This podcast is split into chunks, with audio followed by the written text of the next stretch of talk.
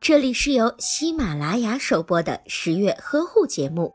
十月呵护帮助孕妈妈们摆脱孕期中的各种烦恼。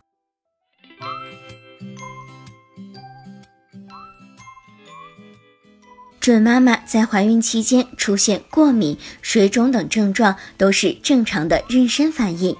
但是，准妈妈或许不知道，服用过多的补品、吃过敏的食物也会引起皮肤过敏。所以，准妈妈在怀孕期间不要补的太多。以前如果吃某种食物过敏，在怀孕的时候也应该要禁止食用。